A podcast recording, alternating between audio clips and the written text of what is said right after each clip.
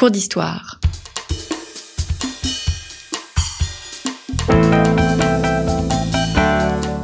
Une émission de la rédaction de Storia Voce.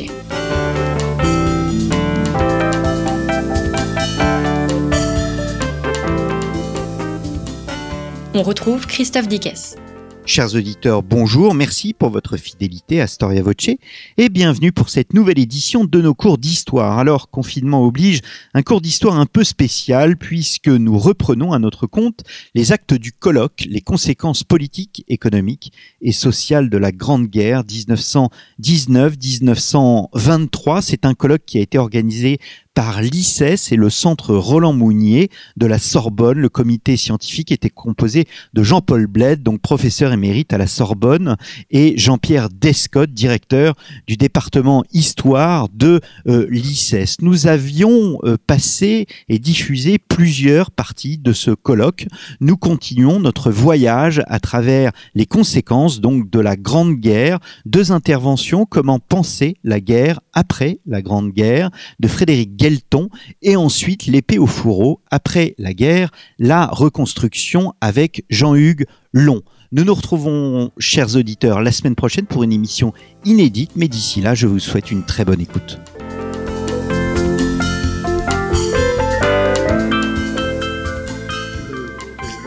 Eh bien, mesdames, messieurs, euh, chers amis, tout à l'heure, monsieur euh, Josserand, lorsqu'il a évoqué Sèvres, et plus particulièrement la porcelaine de Sèvres, m'a tendu une perche que je ne pouvais pas ne pas saisir. Je pense qu'il voit déjà ce dont je, euh, je vais parler. Ce n'était pas euh, prévu. C'est une très bonne transition en fait pour basculer sur les questions militaires parce que pendant presque toute la guerre, euh, les combattants au front assimilaient les officiers d'état-major à la porcelaine en fait.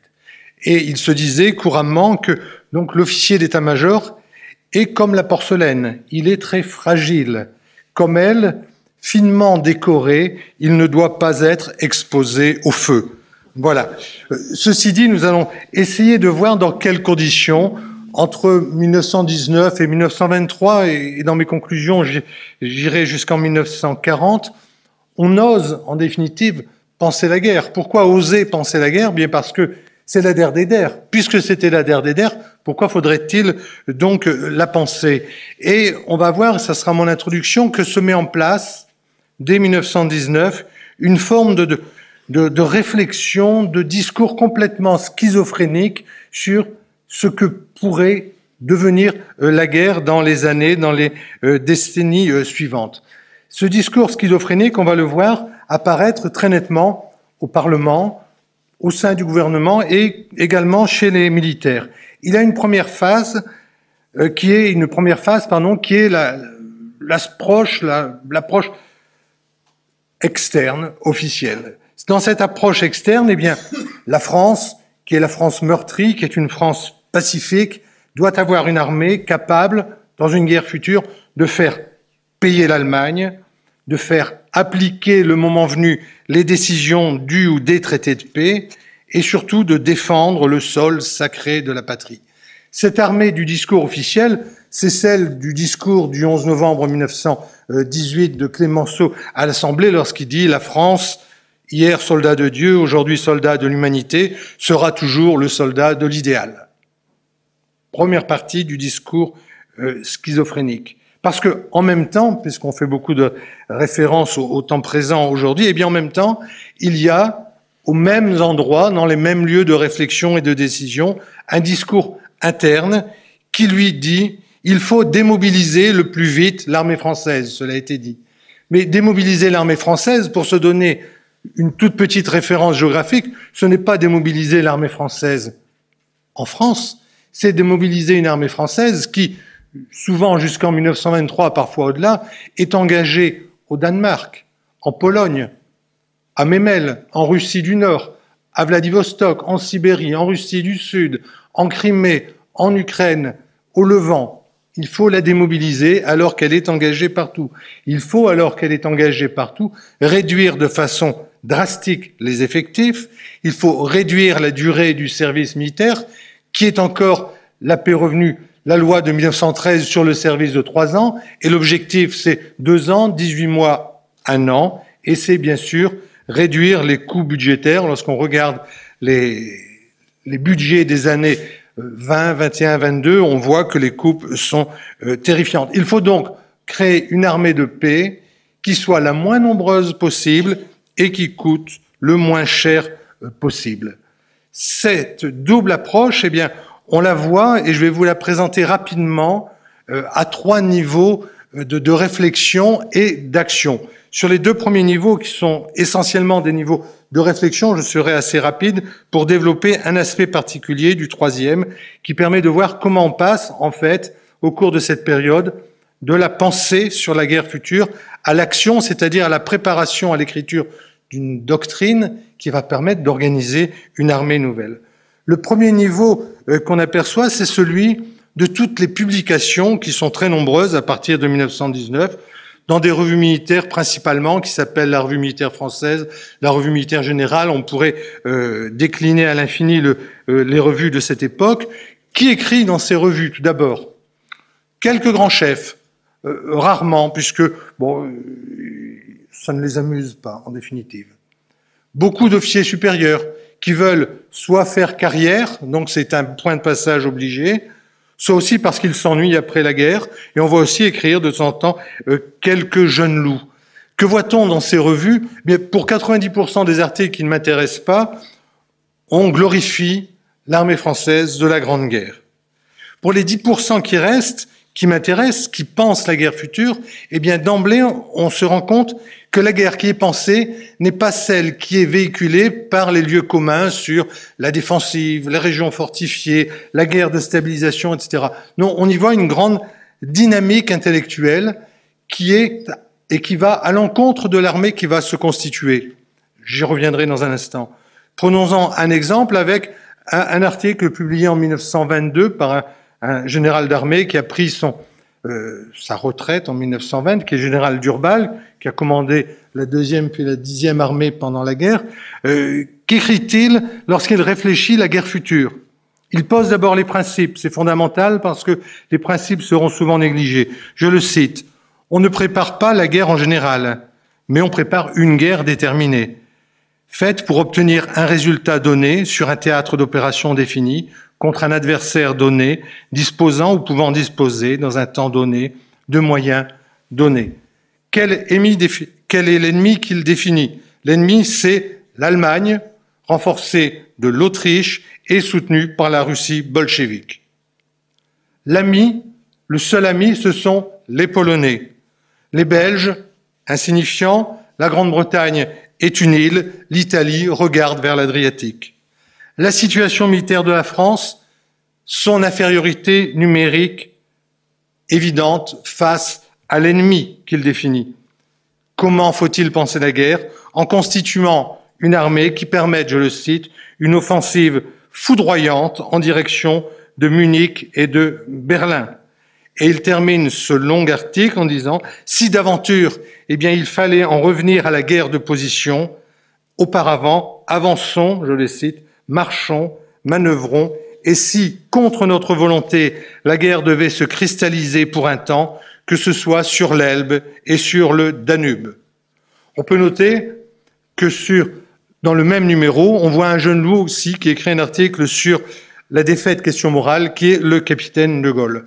Dans ces revues, très brièvement, on voit aussi une série de 17 articles qui totalisent plus de 250 pages du même auteur que je n'ai pas réussi à identifier jusqu'à présent, qui a utilisé comme pseudonyme Lucius, qui euh, fait une grande réflexion sur, je le cite, le titre, La refonte des règlements et la nouvelle doctrine militaire française. Je ne vais pas développer ces 17 articles, je vais simplement, à la fin du 17e, sa conclusion. L'offensive est restée, il serait superflu de le démontrer, le seul moyen d'imposer sa volonté à l'adversaire et en fin de compte d'obtenir la décision. Tout ce qui est écrit dans ces revues demeure, pour ce qui nous intéresse aujourd'hui, stérile, parce que ce sont des auteurs qui n'ont pas accès à la décision, bien évidemment, même si une certaine petite capillarité peut exister. Le deuxième niveau, qui a une plus grande influence sur euh, la nouvelle définition de la guerre, ce sont les grands conseils supérieur du, de la France, le Conseil supérieur de la défense nationale, le Conseil supérieur euh, de la guerre. Ce sont des organismes politico-militaires qui ne sont que des organismes, comme leur nom l'indique, de conseil. On y rencontre néanmoins les différents présidents de la République, le président du Conseil, le ministre de la Guerre, les anciens maréchaux, les maréchaux, pardon, les généraux susceptibles de commander des armées si une guerre venait éclater, etc. Mais ces conseils sont également des lieux relativement stériles qui sont principalement un espace d'affrontement entre les hommes qui les composent et l'état-major de l'armée. Pourquoi? Parce que les hommes qui siègent à l'intérieur de ces conseils, et je ne mentionnerai ici que les, maréchaux à l'exclusion de Pétain, auxquels je vais faire un sort particulier euh, dans un instant, eh bien, ne pensent pas la guerre réelle, mais ils pensent une guerre imaginaire. Ils imaginent la guerre parce qu'ils sont sortis du jeu de la décision. Pardon, de la décision, et ils s'opposent en permanence aux, deux chefs d'état-major de l'armée euh, de l'époque, qui sont successivement le général Buat et le général euh, Debenay, parce que ces deux généraux, eux, doivent démobiliser, financer, etc., etc., alors que les maréchaux, eh bien, eux, fantasment la guerre qu'ils ont euh, gagnée quelques mois ou quelques années euh, auparavant. Dans ces conseils, le maréchal Pétain, qui est à partir du début des années 20 vice-président du Conseil supérieur de la guerre, joue un rôle particulier. Dans cette réorganisation euh, politico-militaire de la France, il faut signaler ici que la Troisième République, qui a toujours eu un peu peur de ces militaires, euh, supprime l'organisation qui avait été mise en place pour Joffre avant la Première Guerre mondiale, pour séparer la fonction de Pétain, vice-président du Conseil supérieur de la guerre, de la fonction de chef d'état-major que cumulait Joffre. Pourquoi est-ce que c'est euh, important dans mon propos? Parce que le supérieur direct de Pétain, c'est le ministre de la guerre. Le subordonné direct de Pétain, c'est le chef d'état-major de l'armée. Mais le même chef d'état-major de l'armée a comme supérieur direct simultanément, je pèse mes mots simultanément, Pétain et le ministre de la guerre. Qui est-ce qui gagne toujours? Le ministre contre Pétain. Néanmoins, parmi les maréchaux, Pétain, en tant que vice-président, est l'homme qui a la voix qui pèse un peu qui pèse le plus. Or, quelles sont les idées qu'il développe dès les premières réunions du Conseil supérieur de la guerre au début de 1920 Il en développe trois. Il ne faut pas que l'armée française donne l'impression au monde que l'armée puisse être agressive. On en déduit une posture défensive. Il faut, deuxième idée de Pétain, rendre le territoire national inviolable. Trois, il faut envisager le caractère inéluctable du service militaire à un an. Dès 1920, il pose la question des régions fortifiées et déclare en la matière l'organisation des frontières est devenue l'une des premières exigences de notre défense nationale.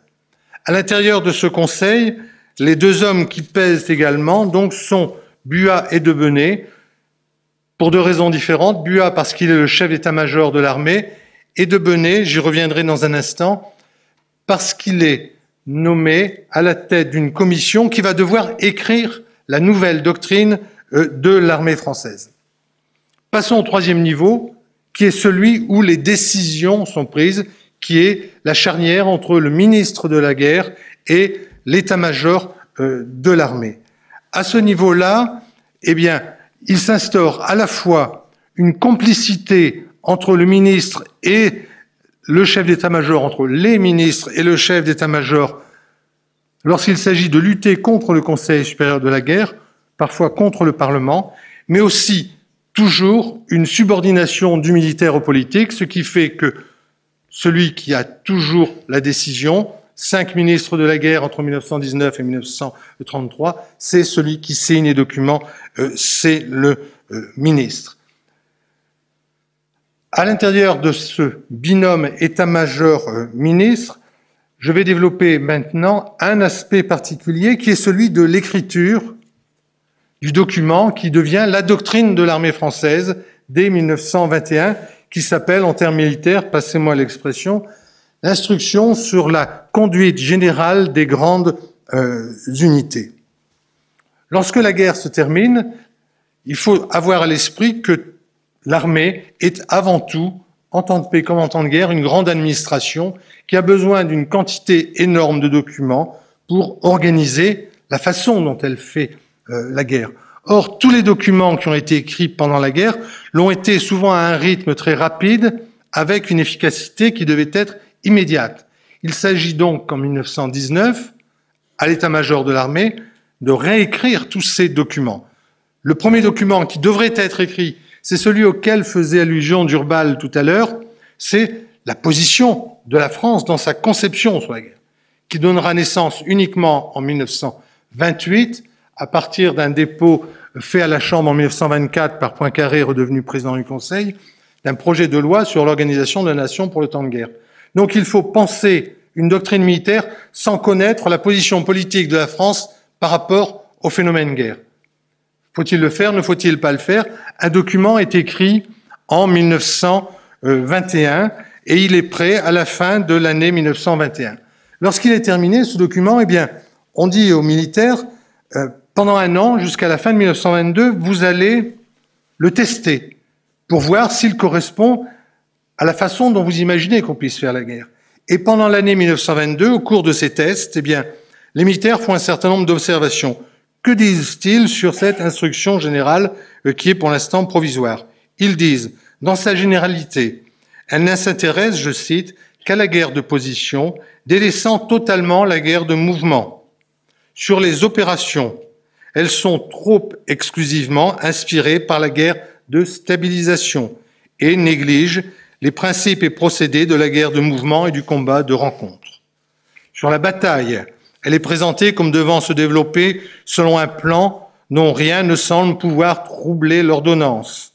Et enfin, les grandes unités de cavalerie ne sont pas étudiées, la coordination et la coopération interarmes est négligée. Face à toutes ces observations, Maginot, qui va signer le document et qui ne sera pas à l'origine de la ligne dont il donnera, euh, dans son nom, euh, qui portera son nom, pardon, eh bien, Maginot signe quand même le document provisoire en disant bon, d'accord, visiblement il n'est pas parfait, mais je veux un document tout de suite. Pourquoi? Je n'ai pas encore bien réussi à déterminer pourquoi, mais il veut signer tout de suite. Et donc, en octobre 1922, le 9 octobre 1922 exactement, le ministre de la Guerre signe une instruction sur la conduite des grandes unités dont tous les militaires ont dit qu'elle était mauvaise, mais qui sert de base à l'écriture de tous les règlements de l'armée française des années qui vont suivre. Et entre 1922 et 1924-1925, on a plus d'une soixantaine de règlements qui vont fixer toute l'organisation en temps de guerre de l'armée française qui sont écrits. Pour vous donner une idée de ce, cet ensemble qui est signé, on signe une instruction sur l'emploi tactique des grandes unités, c'est simple, un manuel du mitrailleur de terre contre les avions, un manuel de euh, maréchal Ferrand, etc., etc. Tout est prévu, tout est organisé. Quelle est la suite de cette opération qui va progressivement m'amener euh, vers euh, ma conclusion? Eh bien, en 1928, donc, le Parlement vote la loi sur l'organisation de la nation en temps de guerre. Donc la loi existe. En 1930, le Conseil supérieur de la guerre se dit, bon, on a créé en 1921 une instruction qu'on estimait provisoire et pas tellement bonne. Donc on propose de la euh, réétudier afin de mettre en avant, je cite, la manœuvre, la guerre de mouvement, l'emploi des formations motorisées, l'emploi de l'aviation. Tous les membres du Conseil supérieur de la guerre sont d'accord, sauf un, de Benet, qui est devenu chef d'état-major de l'armée et qui était à l'origine de l'instruction euh, précédente, on peut le concevoir, parce qu'il trouve que le mot de révision utilisé est beaucoup trop, je le cite, est beaucoup trop gros, presque euh, trop violent.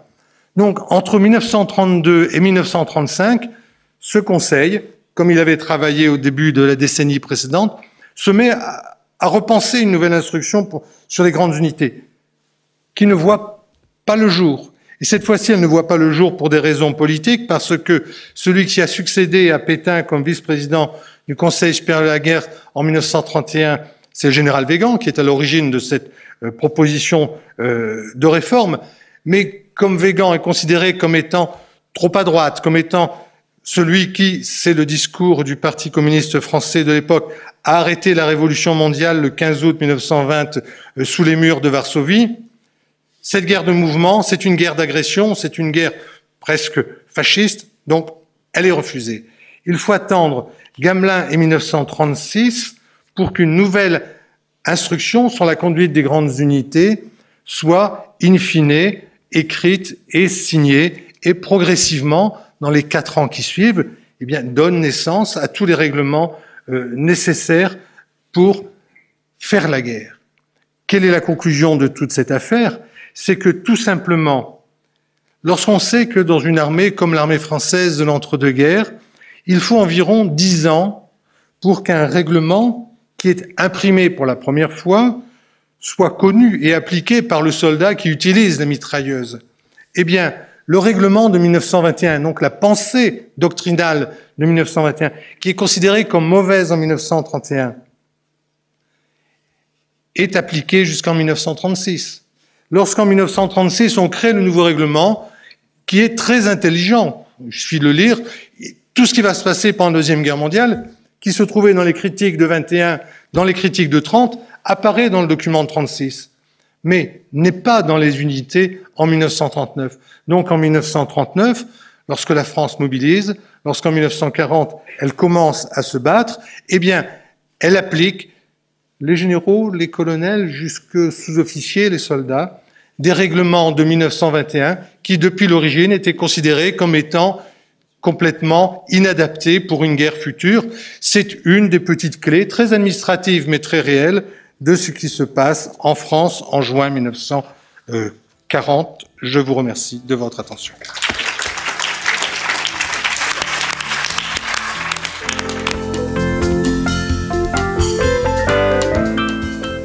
Que nous allons évoquer maintenant, donc euh, l'emprunt de 1920, euh, et qui est lié, comme je le disais hier, évidemment, à la reconstruction, euh, bien, bien, évidemment.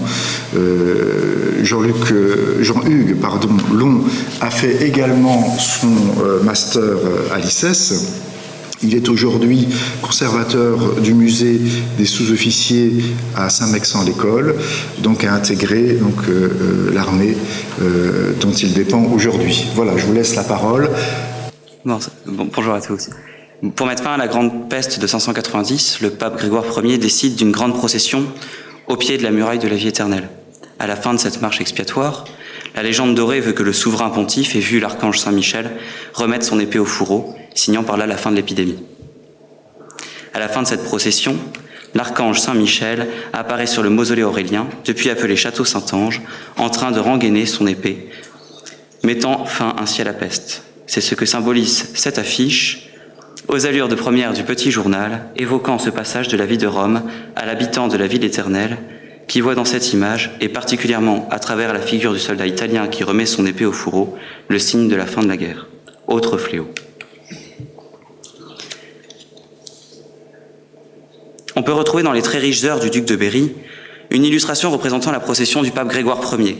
Sur cette enluminure, nous apercevons l'archange Saint-Michel, reconnaissable à ses ailes et à son auréole, au sommet du mausolée d'Aurélien, rengainer son épée. Cette enluminure présente un aspect intéressant. En effet, nous pouvons observer qu'au moment de la procession, un moine vient de s'écrouler, touché par la peste. Un homme habillé en rose gît également, et juste derrière, une femme se pâme sous le regard effaré de ses deux enfants. Nous pouvons dresser ici un parallèle avec la situation européenne en 1920. La grippe espagnole finit de faire ses ravages sur l'Europe et par extension sur le monde. Comment ne pas penser à la vision de l'Apocalypse de Saint Jean à propos des quatre cavaliers qui, sur l'ordre de l'agneau, déchaînent les fléaux sur la terre? Je cite Et lorsque l'agneau eut ouvert le second seau, j'entendis le second animal qui disait Viens et vois. Et il sortit un autre cheval qui était roux, et celui qui le montait reçut le pouvoir de bannir la paix de la terre, et de faire que les hommes se tuassent les uns les autres, et on lui donna une grande épée. Fin de citation. Il s'agit ici de l'épée de la guerre, une guerre qui a mobilisé un très grand nombre de pays, 22, et dont le bilan humain est très lourd, dépassant l'entendement humain, soit 18,5 millions de morts civiles et militaires confondus, et 21,2 millions de soldats blessés une génération de sacrifiés, une guerre fratricide dure. Cette guerre qui va ébranler la confiance en l'homme ne va pas sans rappeler ce qu'écrivait Geoffroy de Bretagne, frère de Richard Cœur de Lion, à l'évêque de Winchester, qui s'efforçait de le réconcilier avec son père, Henri de Plantagenet. Tel Benoît XV, les belligérants du premier conflit mondial. Je cite, Il nous a été donné par nature et pour ainsi dire par droit d'héritage de nos ancêtres, qui nous l'ont légué et inculqué, qu'aucun de nous n'aime l'autre et que toujours le frère combattra le frère et le fils le père, de toutes les forces dont il est capable. Pour rappel, le roi d'Angleterre, le tsar et le kaiser étaient cousins. On retrouve dans l'art une incompréhension de cette guerre. Comment l'homme occidental, comment l'homme civilisé, comment des nations aussi avancées ont-elles pu se livrer à un conflit aussi meurtrier? Où l'animalité des tranchées a côtoyé les plus grands actes d'humanité, d'héroïsme quotidien, où la haine de l'ennemi s'est partagée avec l'estime de ce dernier. Dans le pays profondément catholique qu'est l'Italie, la guerre est donc perçue comme un fléau. C'est une punition justifiée par les péchés des hommes. Serait-ce une croyance toute médiévale, voire antique, que les actions des hommes génèrent les foudres de Dieu, est une idée qui reste encore très présente dans les esprits au début du XXe siècle. C'est le geste du soldat sur l'affiche qui symbolise la fin de ce conflit.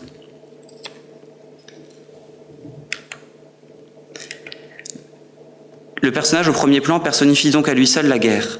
C'est un bézarglier, probablement un officier puisqu'il a une épée, symbole du commandement.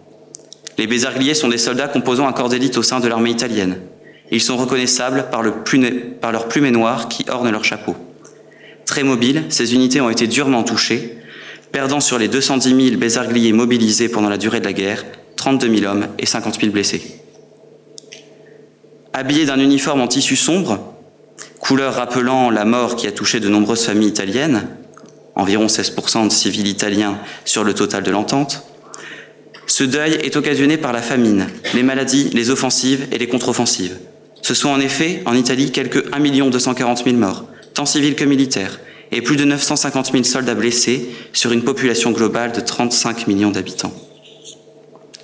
La guerre présente des stigmates visibles que tentent de dissiper et d'apaiser les affiches d'emprunt en représentant comme ici en Italie des allusions à la grande Rome éternelle antique, mais aussi à ces campagnes dominées ces campagnes aux caractéristiques si classiques de grands champs, de villages dominés par leurs églises, synonymes d'un monde rural très fort, très présent dans le monde italien, comme en France d'ailleurs.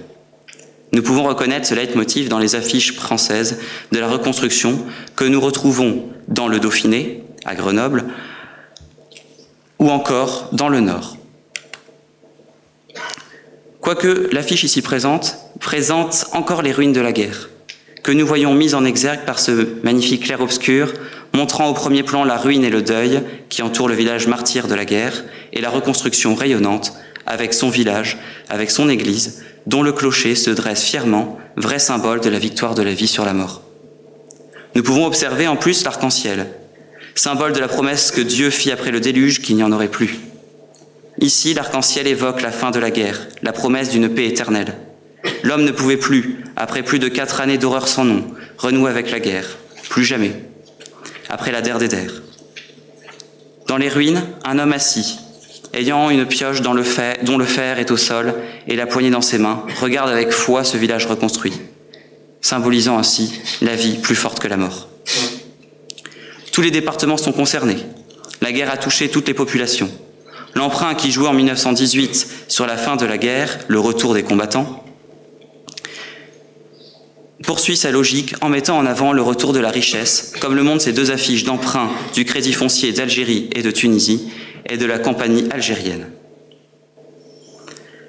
Dans ces deux dernières affiches, deux mondes, l'un citadin et l'autre agraire, qui sont reliés malgré les deux années qui les séparent par un point commun, le port, symbole de paix et donc de prospérité. En revenant sur notre affiche, nous pouvons observer au second plan des terres riches, vallonnées, dorées, voire même noires, calcinées, brûlées par les ardents rayons d'un soleil d'Italie après les moissons.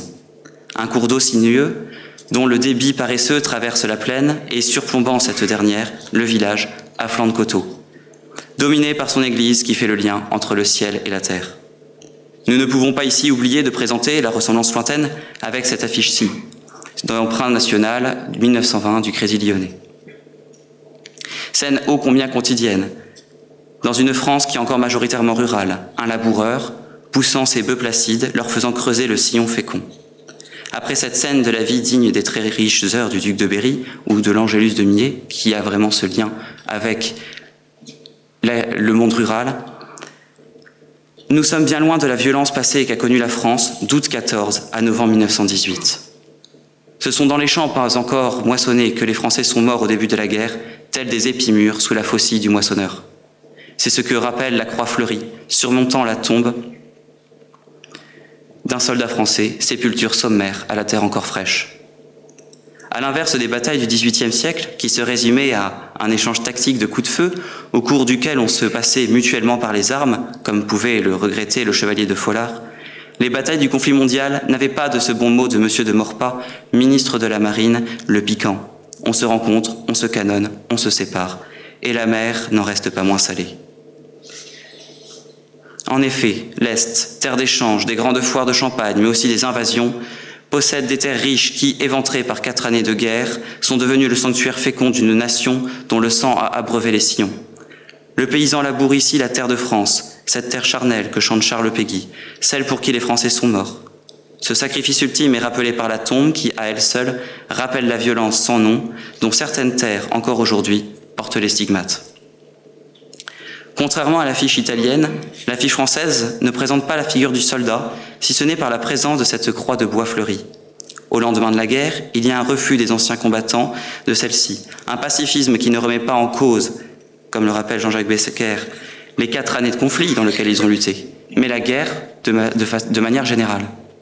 C'est ce que symbolisent les nuages noirs, fuyant la lumière de l'aurore, espérant une reconstruction d'un pays affecté par la boucherie, par le massacre de centaines de milliers d'hommes menés à l'abattoir. Victimes sacrificielles, elles nourrissent la terre. Ils sont morts pour que les autres vivent et pour que la Troisième République vive. L'hécatombe sacrée ne doit pas avoir servi à rien. La boucherie sans précédent, qui a été le premier conflit mondial, est perçue par les Européens comme une aberration. Il n'y a pas de remise en question, comme je l'ai évoqué plus tôt, du combat effectué pendant les quatre années de guerre, mais bien l'idée d'un pacifisme aigu. De ce dernier naît alors une volonté de ne de ne pas oublier et de reconstruire. Mais que reconstruire? La terre qui a été blessée, meurtrie, les villages ensevelis sous les bombes, les forêts brûlées, les terres qui rendent encore de nos jours leur tribu de reliques de cette guerre? Si certaines affiches évoquent ces destructions massives, notre affiche italienne, elle, montre un ciel chargé de promesses. En effet, dominant cette terre promise aux Troyens exilés, une femme, une euh, divinité romaine, domine le paysage, dont les, dans les nuages et tient dans ses mains une guirlande de feuilles et de fruits, certainement des oranges, qui euh, poussent en pleine terre dans ces pays chauds. Elle regarde la terre et ses bras ouverts rappellent l'ouverture à la vie, au retour à la fécondité, après la mortalité effrayante du conflit. La douceur dorée de celle que l'on peut assimiler à la déesse Cérès tranche volontairement avec l'aspect brûlé des champs. On a cette volonté de montrer l'action réparatrice des dieux sur une terre sinistrée par une guerre destructrice. La forme de la divinité se fond dans les nuages légèrement rosés par le soleil de l'aurore, prémisse d'une paix durement gagnée. On peut voir dans cette figure tutélaire un clin d'œil avec le tableau intitulé Cérès ou l'allégorie de la terre de Bruegel. Cérès est quelque peu dévêtue. Les rondeurs de son corps montrent d'une part la capacité à enfanter, à nourrir, complétée par la gerbe de fruits, d'épis de blé, de feuilles de figuier. La figue est l'une des allégories de la fertilité, lisse à l'extérieur, mais, regorgeant de graines de semences. Au loin, la ville fortifiée, reconstruite, et les labours d'une terre autour d'un village toujours dominé par son clocher. Néanmoins, les nuages sont encore présents. Prometteur, gorgé de promesses, il porte ses phrases emprunt italien 1920, suivi du taux d'intérêt, 5%. Cette affiche de propagande essaie de rallier les Italiens pour enflouer le trésor public. La lire a été fortement dévaluée et le coût de la vie a pris 450%.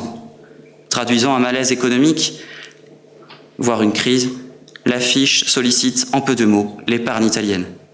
Fait intéressant que l'on peut souligner, les affiches italiennes ne portent que rarement sur les ruines industrielles.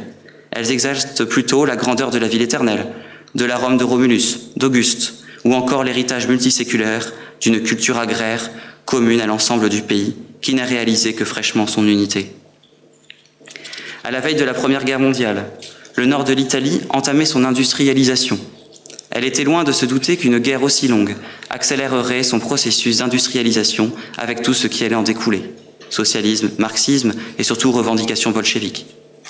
Ces dernières sont accentuées par la difficile reconversion de l'économie de guerre en économie civile.